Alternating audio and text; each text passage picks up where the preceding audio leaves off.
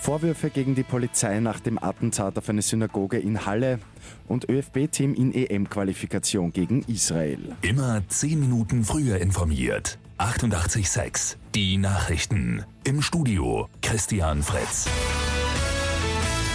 Der Schock nach dem Angriff auf eine Synagoge im deutschen Halle sitzt tief. Der mutmaßliche Attentäter, ein rechtsextremer Deutscher, hat versucht, sich zu dem Gotteshaus Zutritt zu verschaffen. Der 27-Jährige ist aber an einer Sicherheitstür gescheitert. Danach soll der Mann zwei andere Menschen erschossen haben. Der Präsident des Zentralrats der Juden, Josef Schuster, wirft der Polizei vor, die Synagoge nicht ausreichend geschützt zu haben. Mit mehr Schutz hätte der Täter nicht mehr ein zweites Objekt angreifen können, sondern dann gehe ich davon aus, dass er zu diesem Zeitpunkt bereits unschädlich gemacht worden wäre, zumindest nicht mehr in der Lage gewesen wäre, eine weitere Tat auszuüben.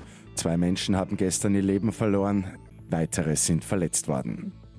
Die Türkei hat nach Luftangriffen gegen kurdische Milizen in Nordsyrien nun auch mit einer Bodenoffensive begonnen. Das hat das türkische Verteidigungsministerium auf Twitter bestätigt. Die syrische Beobachtungsstelle für Menschenrechte meldet heftige Kämpfe. Die Zahl der Todesopfer ist ungewiss. Diverse Medien sprechen von mindestens fünf oder sogar 15 Todesopfern. Die ÖFB-Mannschaft ist heute in der EM-Qualifikation wieder im Einsatz. Im Wiener Ernst-Happel-Stadion geht's gegen Israel. Ob der angeschlagene David Alaba mit dabei ist, ist noch unklar. Los geht's um 20.45 Uhr. Bei Lotto 6 aus 45 hat ein Spielteilnehmer den Jackpot geknackt.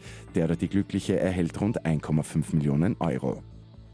Und der Erfolgslauf von Tennisass Dominik Thiem geht weiter. Die gute Nachricht zum Schluss. Letzte Woche hat er noch das Turnier in Peking gewonnen.